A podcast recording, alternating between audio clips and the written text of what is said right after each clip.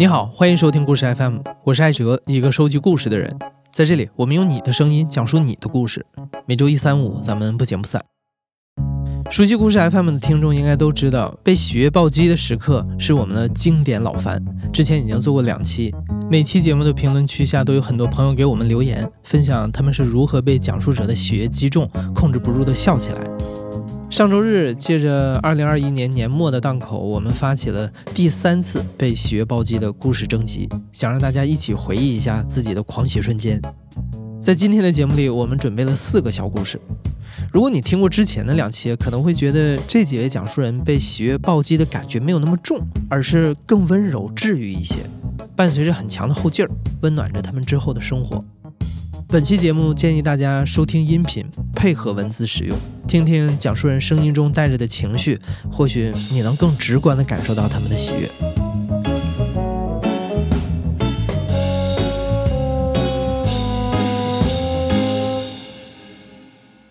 我叫曾强胜，我身边的朋友都叫我阿珍，我今年二十七岁，来自武汉。阿珍和朋友一起经营一家甜品店。他最喜欢的乐队是五条人。提到五条人乐队，可能很多人会想到他们那首很有代表性的《阿珍爱上了阿强》，而阿珍的名字叫做曾强盛。他常开玩笑说自己既可以是阿珍，又可以是阿强。二零二零年的九月份，因为综艺《乐队的夏天》大火了一把的五条人，凭借专辑《故事会》获得了迷笛奖两个奖项。而在颁奖礼的一周前，不知道出于什么原因，五条人发微博表示。他们将无法到现场，而是会选择一位歌迷替他们领奖。我是去年，呃，八月二十八号凌晨两点，我是看到五条人这条微博，他们将抽选一名歌迷代替他们去迷笛领奖，大家可以给他们投稿，聊人生。谈艺术、晒作品、讲故事都可以。我当时看到这条微博，一下子睡意全无，然后我就开始准备投这个稿。第一当然是表达了对他们的喜欢，还有一个就是我讲到了他们对我的影响。仁哥和阿茂他们就是有一次做巡演的时候，一整圈下来。大概就赚了七十块钱，然后他们特别特别开心，分着钱，然后就回家了。这也是给我很大的触动，他们对生活那种态度非常非常乐观。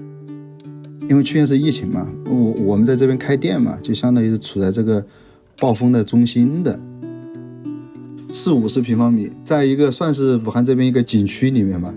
一九年之前都还可以。去年疫情之后，四月五月一号才开门的，现在都还属于负债的状态，差不多有欠了十几万吧，就是在很艰难的在在生存。那个时候我听他们的歌就听的特别特别多，或者说是寻求一种就是慰藉。我每天去上班第一时间就是把手机打开，连上蓝牙，然后听放五条人的歌。如果没有五条人，我这一整天。开店就没法完整的展开。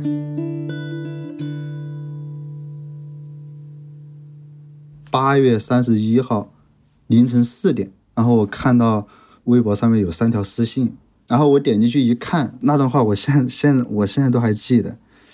他说：“Hello，兄弟，我是五条人经纪团队的小赵，我想邀请你去参加米迪颁奖典礼，啊，请问你有时间吗？”我当时看，我就啊的一声，我就叫出来了。就是那种像动物叫一样，就我无法抑制内心的那种喜悦，你知道吗？我就就我一边看着手机，然后看着那条私信，然后我就不停的在房间里面就是走来走去，走来走去，然后就那里跳舞。这个时间段一个持续了五分钟，就那一刻，我觉得我就觉得我太幸运了。按照他们去年那个热度的话，上万人投稿应该是有的。如果上万没有的话，几千这是绝对有的。我不得不承认一件事情，就是在去年武汉就是一个因素。如果说最后就是有十个人，哎呀，五条人他们团队在抉择，按照他们的性格，他们就会选一个武汉的去。收到这个消息之后，然后我当天晚上就是顺丰加急买了一双阿猫的同款拖鞋，然后我开始就是准备领奖稿，每一个字我都有精心在准备。我从小学习成绩就不是很好，然后从来没有登上过舞台，领奖这个事情跟我从来都没什么关系。我想第一次去登上舞台，我觉得。一定要好好的准备一下，最核心的思想就是千万千万不能给五条人丢脸。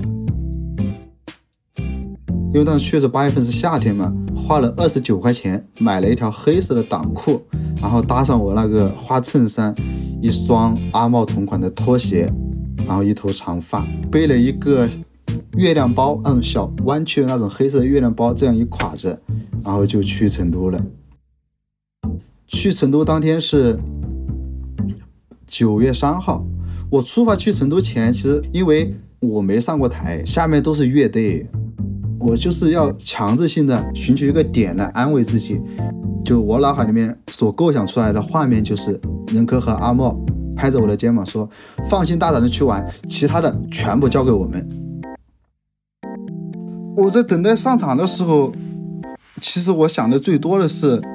我的领奖稿，我已经把它背的就是滚瓜烂熟了，而且每一段话每一个字，我都衡量了很长时间，包括我说话的语气，我的停顿，我一种怎么样的方式来念这个稿子，我自己都排练了很多遍。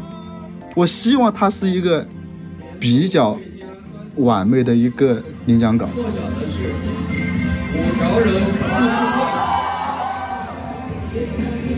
大家好，我是阿珍。我刚接到这个通知的时候，我以为我以为我是因为我的颜值才入选的。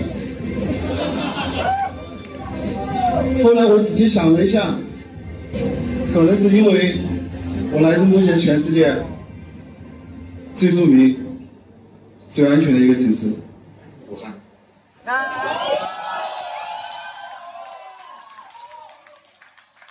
我是来自武汉的一名小店店主，因为疫情的原因，让我的小店举步维艰。但是这次能够接到米粒的邀请，我觉得我又可以了。因为你在舞台中间，你有那么几步路要走下台的。他可能就是那么五秒钟的时间，你几步路就能够走完。但是，我想尽留尽量停留一下，所以我走的非常非常慢。然后我下去之后，然后我就哭了，终于就绷不住了。我感觉一切就像做梦一样。领完奖下台之后，然后五条人的经纪人就发了一段视频给我。阿孙啊，我是张。阿强的朋友阿茂啊，我是阿酷，感谢你帮我领了这个奖。是的，看了你的演讲稿啊，啊，还有视频很好，非常非常酷。OK，祝你一切顺利。我非常非常感谢他们，就是去年确实就是人生的低谷，他们希望选择一个武汉的歌迷去，某种程度上能够给他们一种安慰，哪怕可能只有一点点，但是对我的慰藉非常非常大，就是。终身来回味这件事情。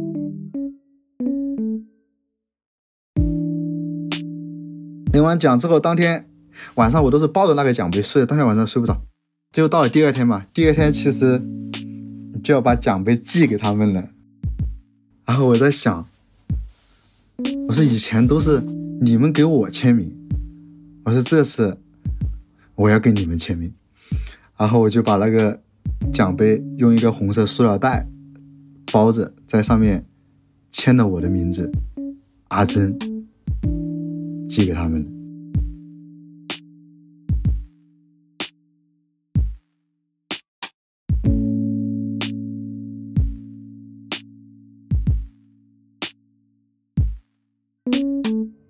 我是木木，今年二十七岁，老家在重庆，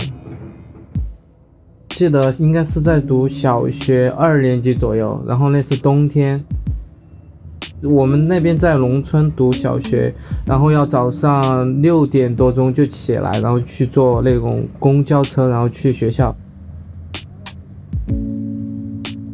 外面是那种很潮湿的阴冷，在奔下去坐车的过程当中，看到屋顶上就有雪，在那上面盖着白白的，每片瓦片上有那么一点点的，相当于手掌大的一点雪，但是。整个大面积看下来就感觉还蛮多的，那是我第一次看见雪。小的时候看了一部动画片，就是那个雪人，他去救那个小女孩，然后自己融化了。我记得当时好像小的时候是哭了的，然后我就一直对雪有种美好的东西。第一次见到雪过后，好像中间这些年就没有再见过雪了。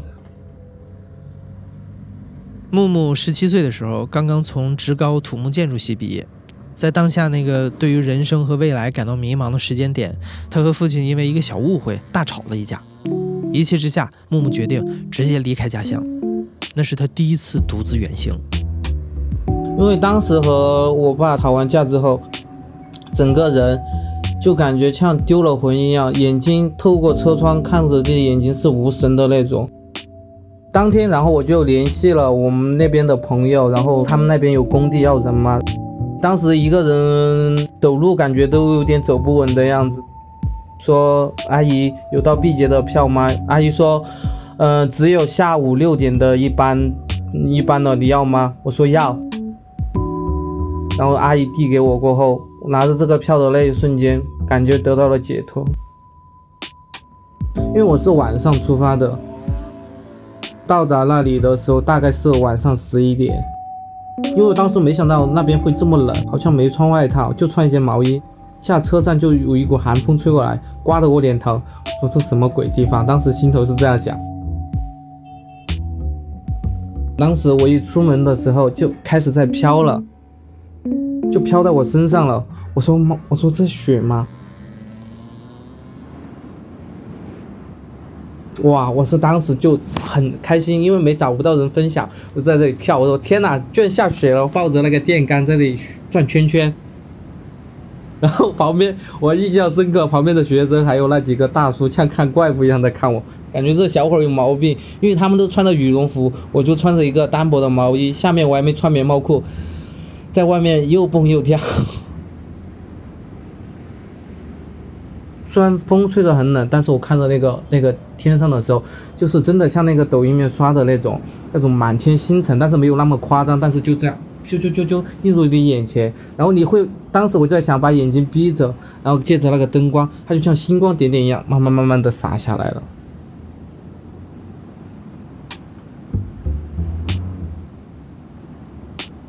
下完雪过后，回到自己工地的住宿，晚上一个人睡在那个硬板床上，然后眼泪就不知名的流下来了。因为之前经历了一种超级不愉快的心情，感觉这个雪就像礼物一样，一下就下进自己的心里面，我就好像把那个事情就翻篇就过了一样。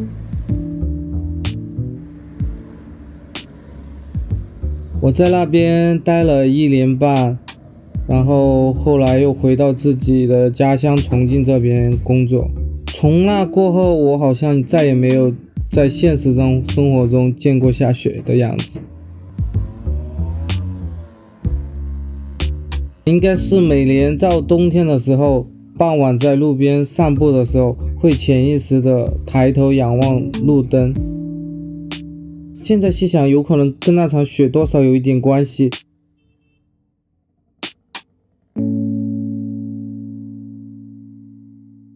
我叫老李，我今年三十四岁，是一个自媒体人。我在二零零七年的时候写了我人生中第一个话剧剧本，叫《疯子》。当时我是大三，然后我们有一个话剧社叫江畔剧社，每一届的新人进去之后都要去做一个小戏，三十分钟的小戏。然后我是第一届的编导，我从高中时候就一直想做编剧，但是我家里不同意，就觉得这个这个不是个事儿，它不能养活你。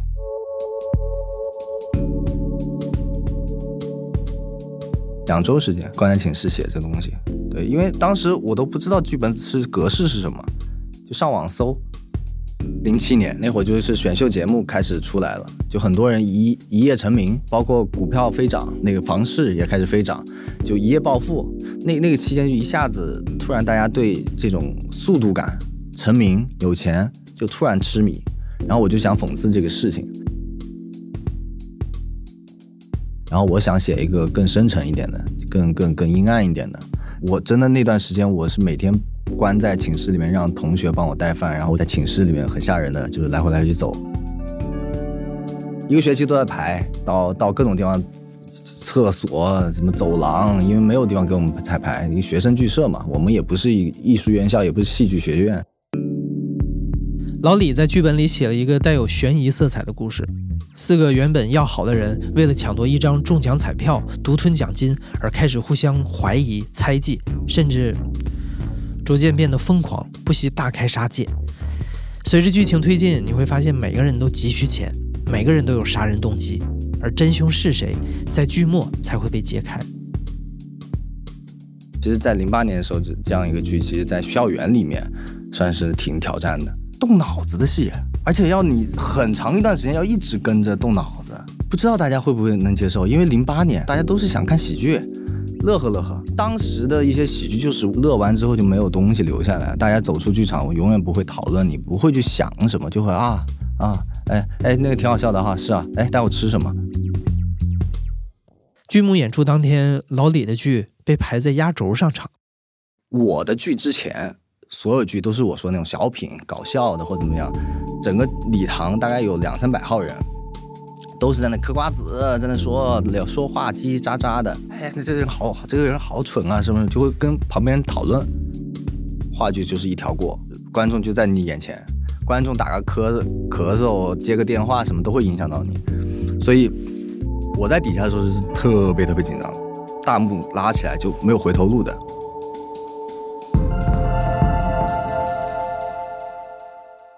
就是紧张，只有紧张，全程紧张。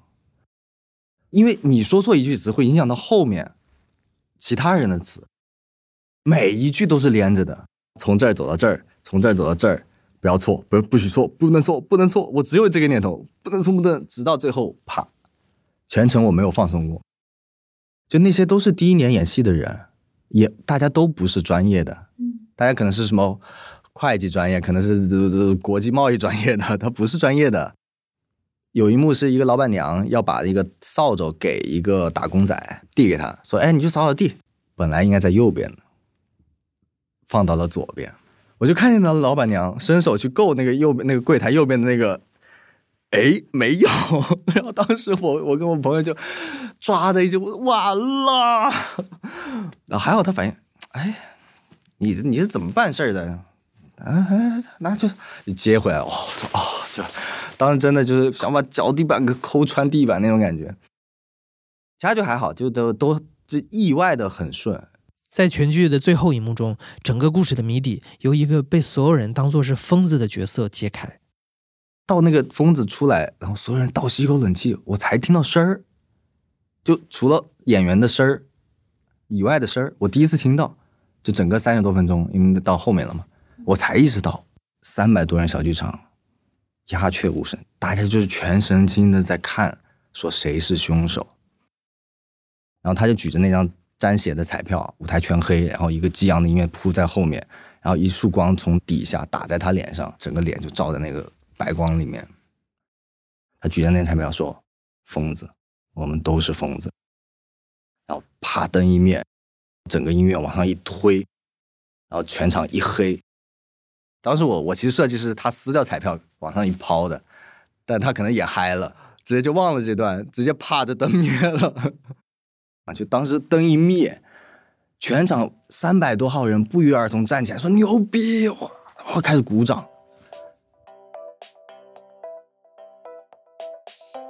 就就有点晕，因为因为感官上的所有东西都被拉满了，我身边就是各种各样的人围着我，就嗡呀，整个我的耳朵就是就是嗡嗡响，就是你你能听到所有赞美的词汇在那一瞬间汇织成一道声浪，就是这样，砰撞进你身体里那种感觉，恍惚的你都不知道自己在哪儿，你都不知道这是不是真的，就是真的成了吗？真的那么多人喜欢吗？然后现实的所有东西又在验证是这样。反正这辈子就那一次了，之后再也没有过。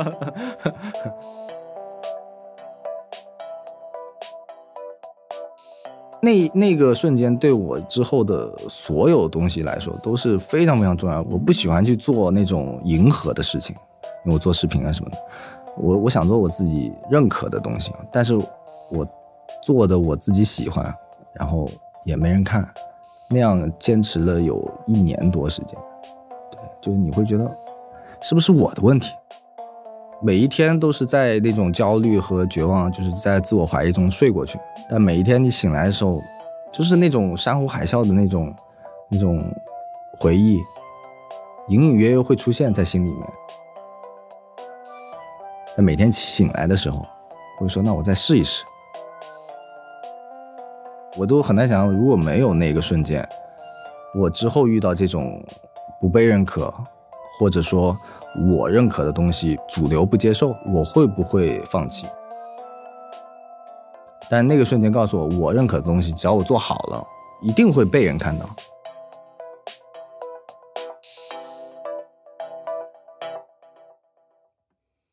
大家好，我叫小唐，嗯，这是我对象平常这么叫我的。我来自辽宁省大连市，现在二十二岁。那是北京的夏天的傍晚，也不知道为什么，夏天总会给我们带来一些期待，还有一些焦躁、轻微的浪漫。我们两个都是参加夏令营做竞赛的队友。我记得第一次见面的时候，这个女孩的温柔气质就吸引着我，我就感觉这个女孩就很不一样。我们两个是在同一组的，但是我当时还是有一点。有有点腼腆吧，我有点还有点不敢看他。记得，基本上在每天就是临近太阳下山的时候，我们两个都会在集训营里散着步。他好像呃万事通一样，好像什么都知道。这个转弯处会有湖啊，沿着这条路走就能走到足球场，然后穿过这个庭院就能直接到大门口，我就感觉很神奇。明明是我们两个都是第一次来到。这个集训营里，为为什么他他比我了解了这么多？然后到了集训快要结束的那天，他穿着浅紫色的长裙，我们两个就坐在一块石凳子上，然后在一片园菜园地里，然后他拿出一个礼盒，就也不是很大，大概跟手掌心那么一块大吧。然后他说：“这里面是我送给你的礼物，你可以打开看一看。”然后拆开看一看，发现里面是一块云朵，然后在胶状的立方体里，是粉色的。盒子下面写着一句话，说今晚月色很美。我好像就感觉到了什么，但是我还是不太确定，因为我对我自己还是有点自知之明的。我记得当时我感觉我就像一个小孩一样。就那一刻很奇妙，他笑得比我还开心。他说，他最喜欢傍晚的晚霞。巧合的是，那天的云也是粉色的，还是星星的。刚好手机里就放着莫文蔚的《慢慢喜欢你》，好像一切都是为我们准备的一样，好像一切都那么刚刚好。我不知道该对这个温柔又有一点陌生的女孩说什么。就是我是个自卑的人，嗯，有一点小社恐，在人群里我也不希望别人能够注意到我。然后他说没有关系，然后做你自己就好。他愿意向我分享他最喜爱的东西，我能感受到他的真诚和发自内心的高兴，感觉就很奇妙。原来这种被肯定、被重视的感觉，就很让人心安。那天。我还是没有勇气对那个女孩表白，但是在那两天后，我终于说出来句早就应该说出的话，我说我们处对象吧。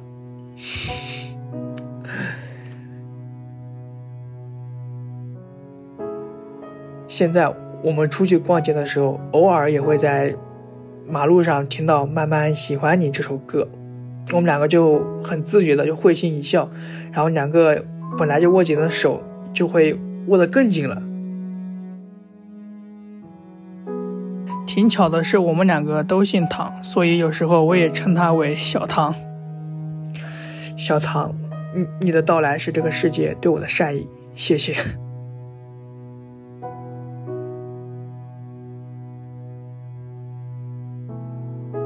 听了今天的几个故事，不知道你有没有被治愈到？如果你也有过被喜悦暴击的经历，欢迎在评论区里留言，或者点击阅读原文给我们投稿，分享你的故事。你现在正在收听的是亲历者自述的声音节目《故事 FM》，本期节目由汪杰一、张一舟制作，声音设计彭涵，编辑野捕。感谢你的收听，咱们下期再见。